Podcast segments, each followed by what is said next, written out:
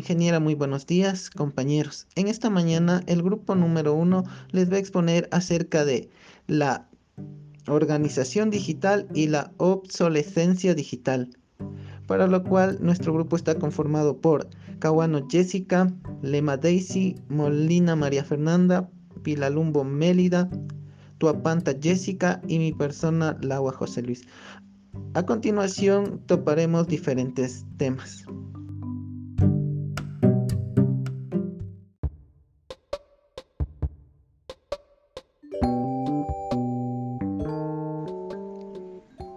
Organización digital se puede definir como la integración de las nuevas tecnologías en todas las áreas de una empresa para cambiar su forma de funcionar.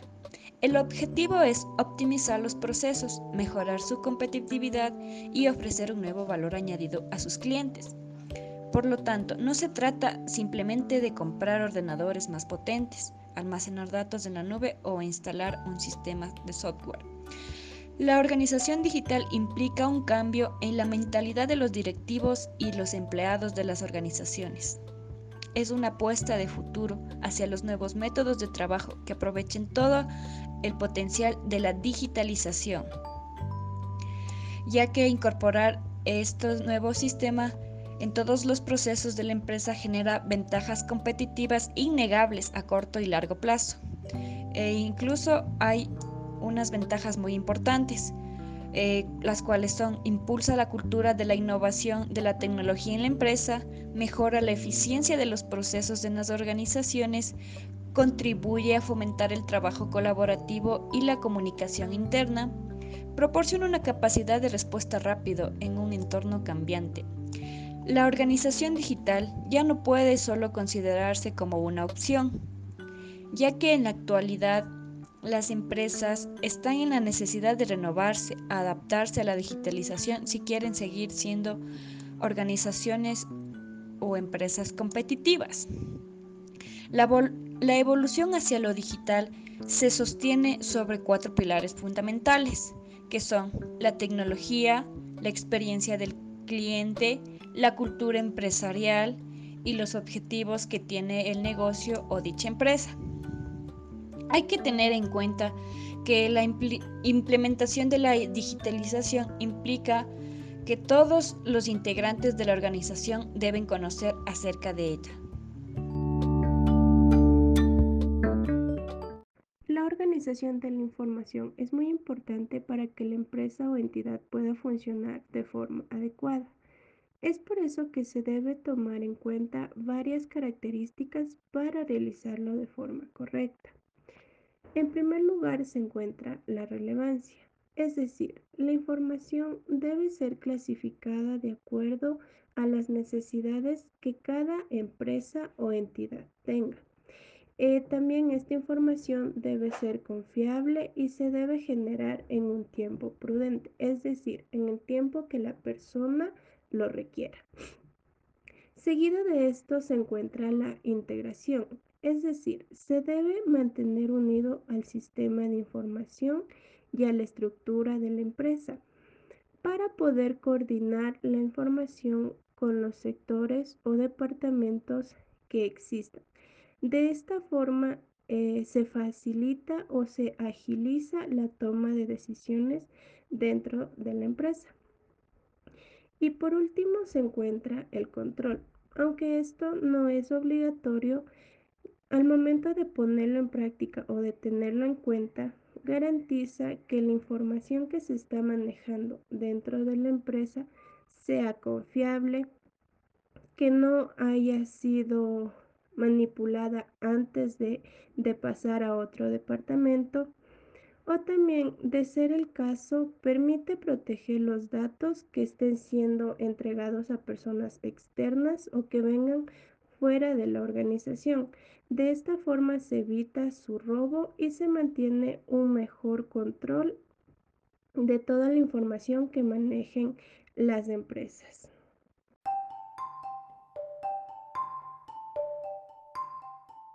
Definición de obsolescencia. La obsolescencia es la cualidad de obsoleto de un ejemplo, la cual surgirá a partir no de su mal funcionamiento, sino porque su utilidad se ha vuelto insuficiente o superada por otro objeto que de alguna manera lo reemplazará. ¿Qué significa el término obsolescencia? El significado del término obsolescencia es establecer su origen etimológico. En este sentido podemos matizar que emana del latín, en concreto del vocablo obsolenses, que puede traducirse como algo que ha pasado a dejar de usarse, como la caída en desuso de máquinas, equipos y tecnologías, motivada al mal funcionamiento del mismo, sino por un insuficiente desempeño de sus funciones en comparación con las nuevas máquinas, equipos y tecnologías introducidos en el mercado. ¿Qué es la obsolescencia? Un ejemplo. La obsolescencia es la caída en desuso de algunos productos motivada por la falla de funcionalidad en comparación con nuevas tecnologías incluidas en el mercado. Por ejemplo, muy pocas personas utilizamos o utilizan un teléfono móvil o celular de teclas frente al uso mayoritario del teléfono móvil, táctil o un smartphone. ¿Por qué existe la obsolescencia programada? El objetivo principal de la obsolescencia programada es garantizar que los consumidores compren los productos en múltiples ocasiones en lugar de una sola vez. Esto incrementa naturalmente la demanda de productos porque los consumidores tienen que seguir vendiendo una y otra vez la compra de un mismo producto.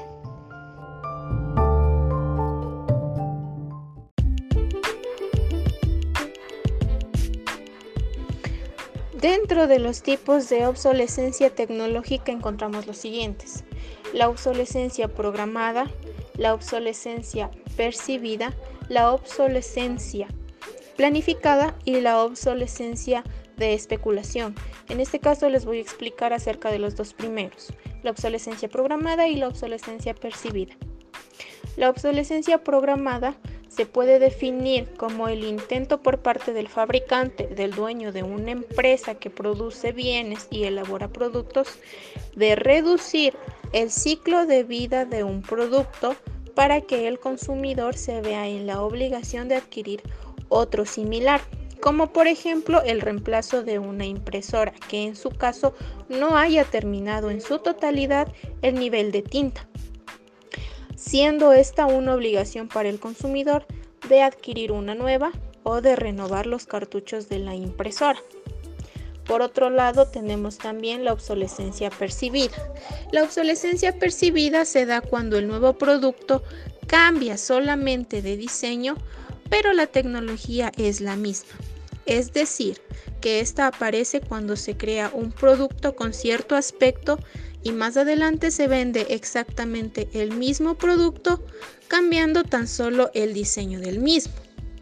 Por su parte, la obsolescencia percibida atiende a intentos deliberados por las empresas para inculcar en el consumidor el deseo de adquirir continuamente nuevos productos para mantenerse al día sobre las tendencias. Un ejemplo claro de esto es la compra de los teléfonos celulares, que van evolucionando periódicamente, sin embargo su tecnología es la misma, solamente cambia el nombre y quizás su utilización en ciertas aplicaciones, conservando su tecnología inicial. Tenemos otro de los tipos de obsolencia, que es obsolencia planificada y qué es obsolencia de especulación. Obsolencia planificada. Esto se trata de la temporalidad de uso que un objeto tendrá, planificado de antemano por la empresa manufacturera. Por ende, esta durabilidad difiere a la permanencia real que el objeto pudiera tener en la vida del consumidor. Por ejemplo, esto se da cuando a la hora de crear un producto se estudia cuál es el tiempo previsto para que deje de funcionar correctamente. Para eso se necesita reparaciones sin que el consumidor pierda confianza en la marca y por ende se implementa dicha obsolencia en su fabricación para promover la compra de nuevos productos. También tenemos la obsolencia de especulación. Esto se da cuando las empresas comercializan productos incompletos, de menor calidad o de menor beneficios a un precio bajo con el propósito de mantenerse en el mercado, ofreciendo ya sea nuevos productos mejorados, el cual pudo comercializar desde un principio o de un inicio. Estas estrategias generan una ventaja, eh, como la falsa idea de una empresa o, o institución innovadora o dinámicos.